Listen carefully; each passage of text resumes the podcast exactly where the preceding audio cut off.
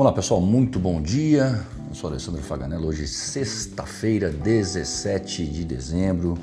Vamos tentar entender o movimento dos mercados globais, onde até o momento, às 8h45 da manhã, temos o seguinte cenário. Nas bolsas, o S&P Futuro em baixa 0,22%, estoque 600 na Europa baixa 0,64%, enquanto o CSI 300 lá na China encerrou em baixa de 1,59%. Uh, barril de petróleo tipo Brent 73 dólares, enquanto o comportamento do dólar ante as principais moedas no exterior é de alta de 0,09%. Lá na zona do euro, na Alemanha, os preços ao produtor em novembro subiram 0,8% contra outubro. Na comparação com novembro de 2020, a elevação foi de 19,2% a maior desde 1951. Principal responsável, preços de energia. Já o Instituto IFO esclareceu que o clima de negócios para a maior economia da Europa caiu para 94,7 pontos em dezembro, de 96,6 em novembro. Isso é consequência dos gargalos no fornecimento de produtos e matérias-primas e também da deterioração da situação pandêmica. Nos Estados Unidos, a agenda é fraca, reserva apenas o discurso de membro do Fed sobre perspectivas econômicas.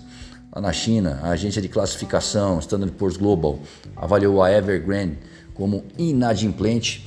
Aqui no Brasil, a inflação das capitais variou 1,07% na segunda prévia de dezembro, com seis das sete pesquisadas registrando decréscimo. O Paulo Guedes participa da segunda rodada de licitações da sessão onerosa de manhã e faz balanço de final de ano com a imprensa às 15h30. Bom, o Banco Central Europeu deixou as suas taxas de juros inalteradas informou que vai finalizar em março o seu programa de compras de emergência pandêmica, o PEP, e reforçar a partir de outubro de 2022 outro programa de compra de ativos, o APP, enquanto mantém a sua política acomodatícia, recalibrando estímulos mensais. O Conselho do BCE espera que as compras líquidas do APP terminem pouco antes de começar a subir o juro por lá. Já o BOI, o Banco Central da Inglaterra, decidiu por aumentar o juro no Reino, no Reino Unido e hoje foi a vez do CPI da zona do euro sair, com a inflação anual atingindo 4,9% em novembro. Aumentos de casos da Omicron voltam a preocupar, enquanto os principais BCs vão reduzindo seus estímulos na luta contra a inflação. Por aqui, o presidente do Banco Central Brasileiro, Roberto Campos Neto, reforçou que o câmbio, que o câmbio é flutuante e sem meta, atuando de modo mais firme nesse mês por questões de sazonalidade pontuais. A instituição vendeu mais de 830 milhões de dólares em leilão à vista ontem, com taxa de corte de 5,677 e tem feito a sua parte na atual circunstância, se valendo do arsenal que tem em mãos, que além das vendas à vista, tem também leilões de linhas, swaps, rolagens, etc.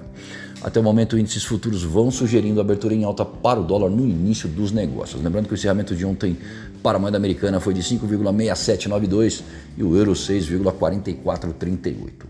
Para mais informações e consultas, ligue para nós. 011 911 7711 ou acesse o nosso site amplaassessoria.com.br e confira os nossos serviços. Muito obrigado e um excelente dia a todos.